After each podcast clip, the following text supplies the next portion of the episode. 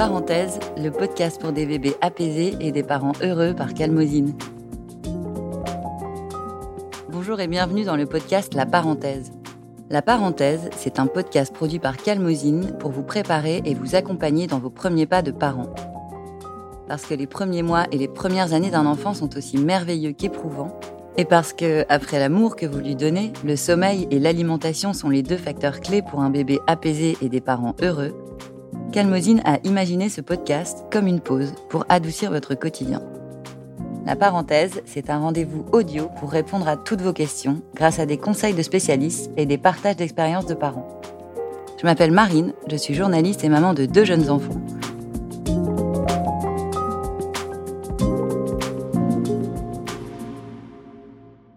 Bienvenue dans ce nouvel épisode de La parenthèse, pour lequel j'ai échangé avec Laetitia, à distance puisqu'elle vit près de Montpellier. Elle est maman d'une petite fille de deux ans, Morgane, qu'elle désirait allaiter plus que tout. Ensemble, on a parlé de ce désir et de la réalité de l'allaitement, des plus jolis moments et des moments de doute et de fatigue. Et parce que dans l'histoire d'une maman et de son bébé, tout est lié, on a commencé par évoquer sa grossesse, sa préparation à l'allaitement et son accouchement express et rocambolesque au beau milieu d'une cuisine.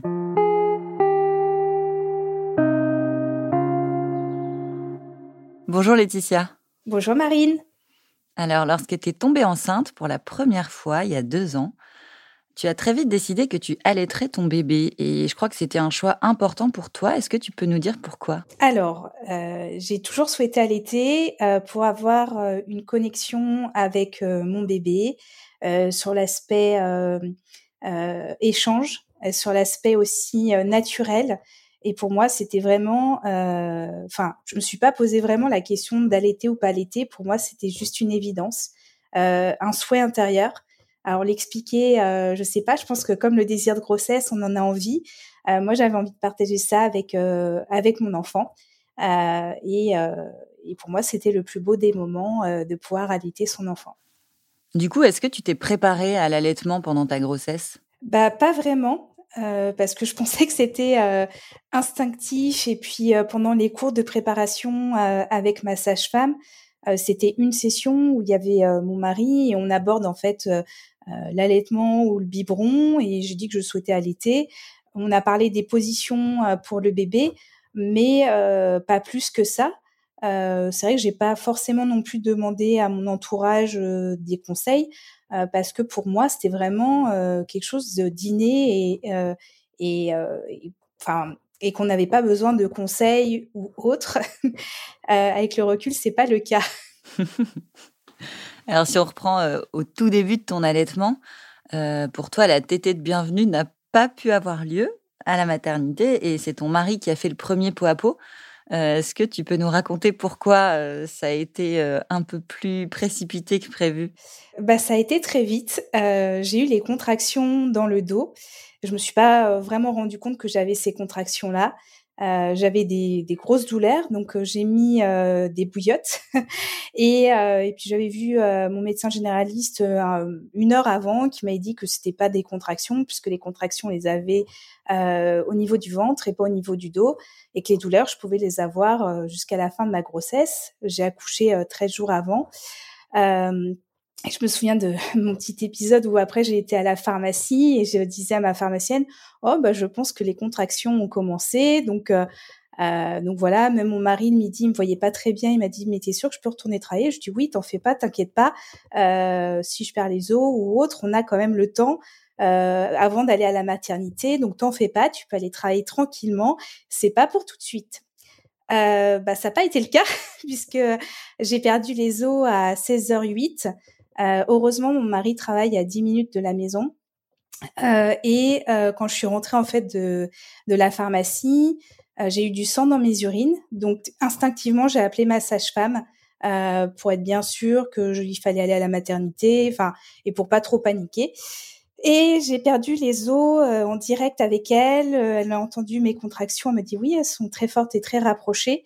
Euh, et elle m'entendait pousser. Elle me dit euh, bon bah j'arrive. Et moi je pouvais pas parler parce que j'avais des contractions très fortes. J'ai réussi à envoyer un texto à mon mari. Donc j'ai perdu les os à 16h08. Il arrivait à à 16h20. la sage-femme à 16h25. au départ, j'étais dans les toilettes, j'ai dû ramper jusque dans le dans le salon cuisine pour pouvoir accoucher en précipitation. Mon mari a été chercher des serviettes et bah, cinq minutes plus tard, elle est arrivée, donc elle est née à 16h30. Euh, donc voilà, j'ai pas pu euh, faire euh, cette première tétée de bienvenue puisque j'ai accouché au mois de février, que sur le carrelage il fait très froid, qu'on était en hypothermie toutes les deux, que les pompiers sont arrivés après la bataille et pareil pour le SAMU. Donc on s'est retrouvé à une dizaine de personnes où j'étais toute nue dans mon salon, donc c'est assez épique aussi comme accouchement. et du coup c'est mon mari qui a fait le pot à pot pour pour réchauffer notre petite. Euh, pendant que, que moi, ma sage-femme s'occupait de moi pour euh, que le placenta il puisse partir et que l'autre sage-femme, puisqu'elles sont deux, puisse s'occuper de la petite, lui faire les premiers soins. Euh, c'est là où on a vu qu'elle était à 34 degrés, donc il fallait la réchauffer. Euh, voilà, donc euh, un peu tous les détails. Mmh. Et après, juste une heure après, on a pu partir à cette maternité où ils m'ont dit mais vous vouliez faire, vous vouliez allaiter? Je dis oui. sauf que voilà, elle était en couveuse et, et donc bah, ils ont essayé de lui, fait, de lui faire cette tétée qu'elle a eu difficilement voulu prendre le sein. Elle était contre moi, mais elle n'a pas voulu téter. Je pense qu'elle était aussi fatiguée de, ce qui était arrivé. Euh, donc ils ont euh, réussi à prélever un petit peu de, ils m'ont un peu, euh, comment dire, malaxé un peu les seins pour stimuler. pour que je puisse avoir un petit peu de lait et ils l'ont récupéré avec une seringue pour pouvoir euh, lui donner à elle. Donc elle, a pris du colostrum finalement dans, dans, une seringue pour, pour sa première tétée. Oui. Et ensuite, à quel moment tu as pu enfin l'allaiter et, et, démarrer l'allaitement? C'était vers 3-4 heures du matin.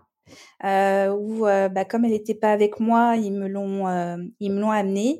et puis bon bah on n'était pas en chambre individuelle, j'étais avec une autre maman et son bébé, donc c'était un peu dur pour, une, pour un premier accouchement, vu comment il s'était passé, de ne pas voir mon bébé. Euh, donc les, infirmières me l'ont apporté et euh, je l'ai mise au sein et euh, l'infirmière est restée à côté de moi pour qu'on puisse bien voir qu'elle prenne bien le sein. Elle a pas tété longtemps, mais elle a tété et je sais que j'ai envoyé la photo à mon mari où j'avais les larmes aux yeux. J'ai dit c'est bon, elle a réussi sa première petite tétée.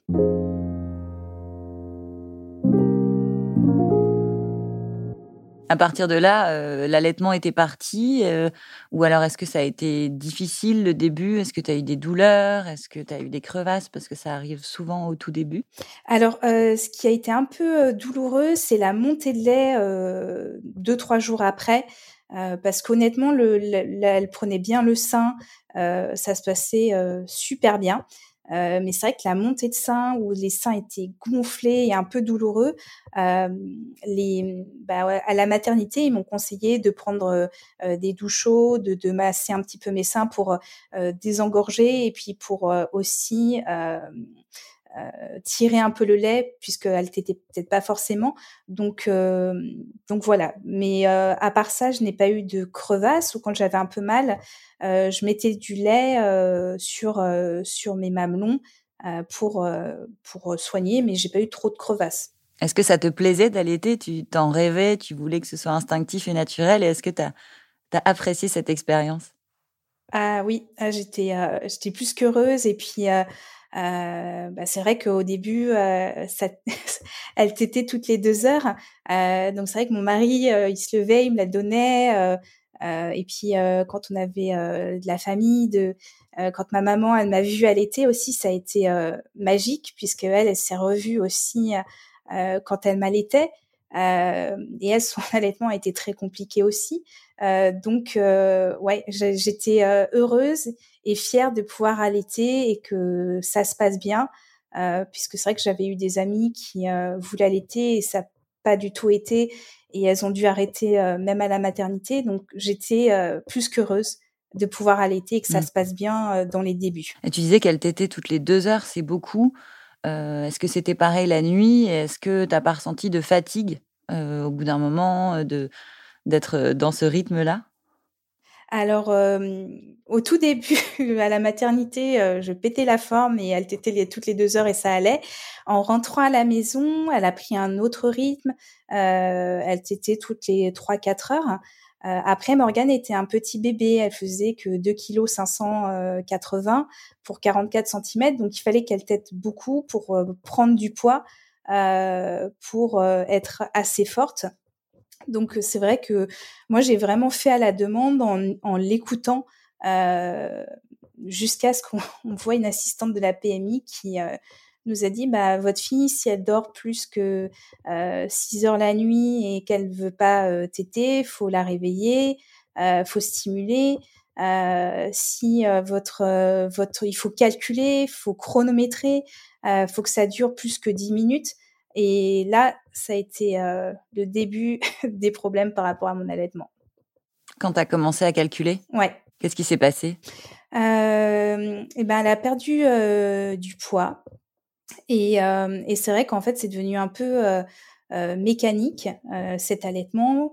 L'assistante de la PMI m'a dit de compléter chaque tétée par un biberon de lait en poudre. Euh, et je sais que je voyais ma sage-femme le lendemain, donc euh, je lui ai dit, bah, euh, je suis triste. Enfin, j'étais très triste parce qu'elle avait deux mois et demi. J'ai dit, ben, moi, je souhaite allaiter le plus longtemps possible ma fille, donc je suis triste. Et ma sage-femme m'a dit, mais on, arrête tout. Hein, le lait en poudre, je l'ai même pas fait 24 heures. Elle m'a dit, on prend un tire-lait et, et puis tu vas tirer ton lait, tu vas lui donner après chaque tété ton lait puisque tu souhaites allaiter. Euh, donc tu vas faire comme ça et puis euh, on va surveiller et puis t'en fais pas, elle va reprendre du poids euh, puisqu'on m'avait dit oui bah si elle perd du poids c'est que votre lait n'est pas assez nourrissant. Et ma sage-femme m'a dit mais écoutez le lait pas nourrissant c'est plutôt dans les pays du tiers monde. vous vous mangez équilibré, vous vous prenez tout ce qu'il est possible et inimaginable. Elle m'a dit bah prenez aussi des tisanes d'allaitement.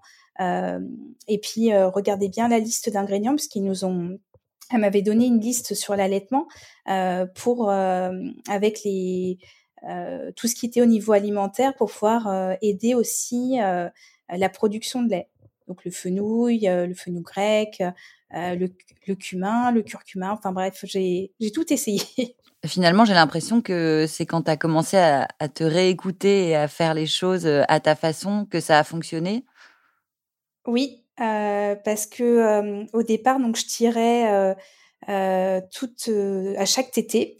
donc elle avait entre 8 et 10 tétées par jour. Donc c'était quand même assez épuisant de, de, tirer son lait en même temps que le bébé allait et de lui donner directement. Euh, et c'est quand on est parti euh, voir notre famille euh, en Suisse où bah, j'ai pris le tire-lait, mais j'ai moins fait parce qu'on pouvait pas forcément. Et ben là, euh, en rentrant euh, de nos vacances, euh, elle avait repris du poids. moi, ça allait mieux. J'avais un, peu moins de fatigue aussi parce que de, de tirer son lait en même temps que d'allaiter, c'est très fatigant. Euh, de tirer son lait, c'est même plus fatigant que qu'allaiter. Ça, c'était mon ressenti. Et le fait de rebooster un peu ton alimentation et de prendre des tisanes d'allaitement, par exemple, tu as senti un regain d'énergie aussi de ce côté-là? Oui, j'ai euh, j'ai ressenti un, un regain d'énergie. Euh, et bon, après, j'ai, je prenais tout le temps euh, des tisanes tous les jours. je crois que c'était trois, quatre fois par jour. donc, j'aidais bien et puis j'aidais vraiment bien avec l'alimentation pour aider. Donc, ça a relancé ton allaitement et tu m'as dit que tu avais réussi à allaiter longtemps, 15 mois, je crois. Comment oui. tu as fait pour concilier l'allaitement et la reprise de ton travail? Alors c'est très simple. Euh, le, bah déjà, elle était plus grande, donc euh, elle avait moins de, de. Euh, je m'étais euh, préparée en faisant des stocks euh, de lait. Et là, pareil, il faut savoir que le lait, quand il est congelé, il peut avoir une, une odeur qui s'appelle les lipaces. et donc moi, j'avais congelé du lait et quand je lui ai donné, elle aimait pas du tout. Euh, donc j'ai dû, euh, à chaque fois que je tirais mon lait, le faire bouillir à 60 degrés. Euh, puis le mettre dans des sachets de congélation ou dans des, des, pots exprès que j'avais achetés pour faire des petits cubes de, de lait pour, pour que ça puisse les, l'accepter après quand il était décongelé. Donc du coup, c'était pas forcément, enfin c'était très contraignant de, de, de, faire tout ce processus. Malgré tout, tu as tenu pendant 15 mois, pendant en maintenant ton activité professionnelle. oui, alors parce qu'en fait, donc là, ça a été au début quand j'ai fait du stock, parce que justement, j'avais anticipé un petit peu ma reprise, parce que je ne savais pas du tout comment ça allait se passer à la crèche. Euh, combien elle allait avoir besoin en termes de quantité de lait. Euh, donc c'est vrai que j'avais fait un, bon petit stock euh, avant ma reprise et qu'après elle était elle était un peu plus régulée où on faisait bah, on faisait tété du matin où je tirais mon lait pour la, journée et celle du soir aussi également et je tirais le midi à ma pause déjeuner. J'ai l'avantage d'être en télétravail, donc c'est vrai que j'étais tranquille euh, chez moi où je pouvais euh, bah, tirer mon lait euh, pendant ma pause déjeuner et ça a suffi amplement de pouvoir tirer mon lait le matin, le midi et le soir pour séjourner à la crèche et d'avoir notre tétée le matin quand on rentrait de la crèche, la tétée du soir. Mmh. C'est le petit moment câlin. Ouais, le, le, très beau moment câlin. Moi, c'était ma, les deux tétés, euh, c'était celle du soir et celle du matin parce que c'était, euh, enfin, de voir dans ses yeux, euh, c'est un moment très spécial et que j'adorais.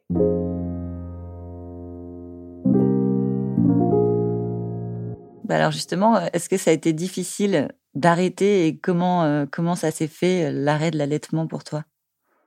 Alors, euh, j'ai eu une pause où j'ai été, euh, bah, avec la reprise du travail, euh, ce, rythme de, de, tout concilier. J'ai eu une grosse période de, de fatigue, donc j'ai été revoir ma sage-femme parce que j'avais l'impression de, c'était vers 10, 10, 11 mois, j'avais vraiment l'impression de, de plus avoir de lait ou et puis de grosses fatigues. Donc, euh, bah, j'ai été voir ma sage-femme et c'est là où, euh, en fait, euh, bah, j'ai découvert aussi calmosine, puisqu'elle m'a donné des échantillons de, de calmosine allaitement que je ne connaissais pas. je connaissais calmosine digestion que j'avais pu utiliser pour pour ma petite puce quand elle en avait eu besoin.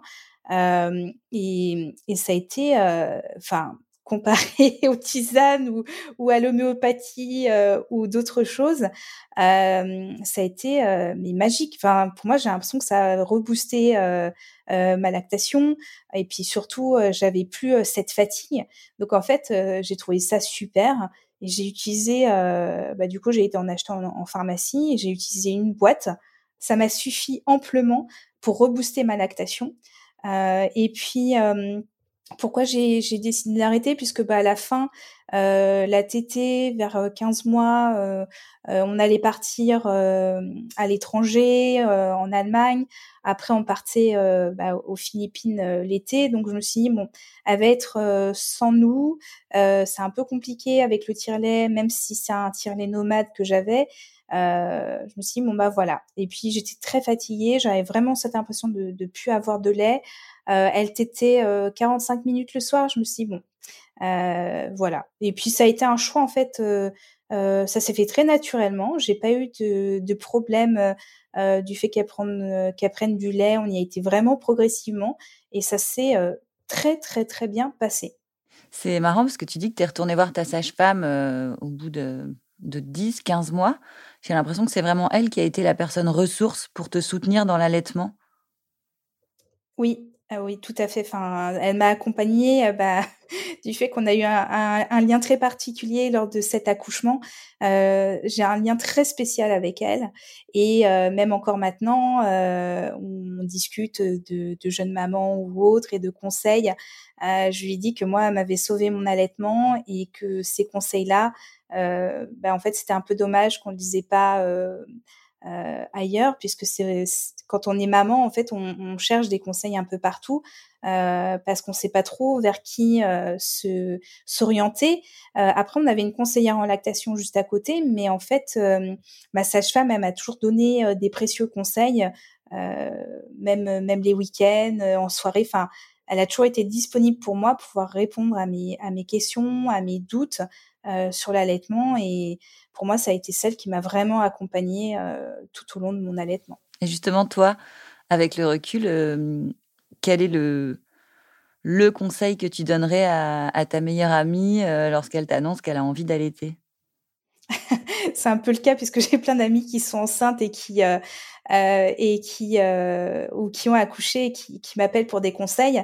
Je leur dirais de s'écouter, c'est le plus important parce que je pense qu'une maman sait ce qui est bon pour son enfant, que le lait qu'on a, il est amplement suffisant et vraiment de s'écouter, de de pas que ce soit quelque chose de mécanique, c'est un lien qui est fusionnel avec son enfant et euh, faut vraiment enfin c'est c'est pas instinctif, mais mais l'enfant il va venir, il aura, il va apprendre ce qu'il a besoin.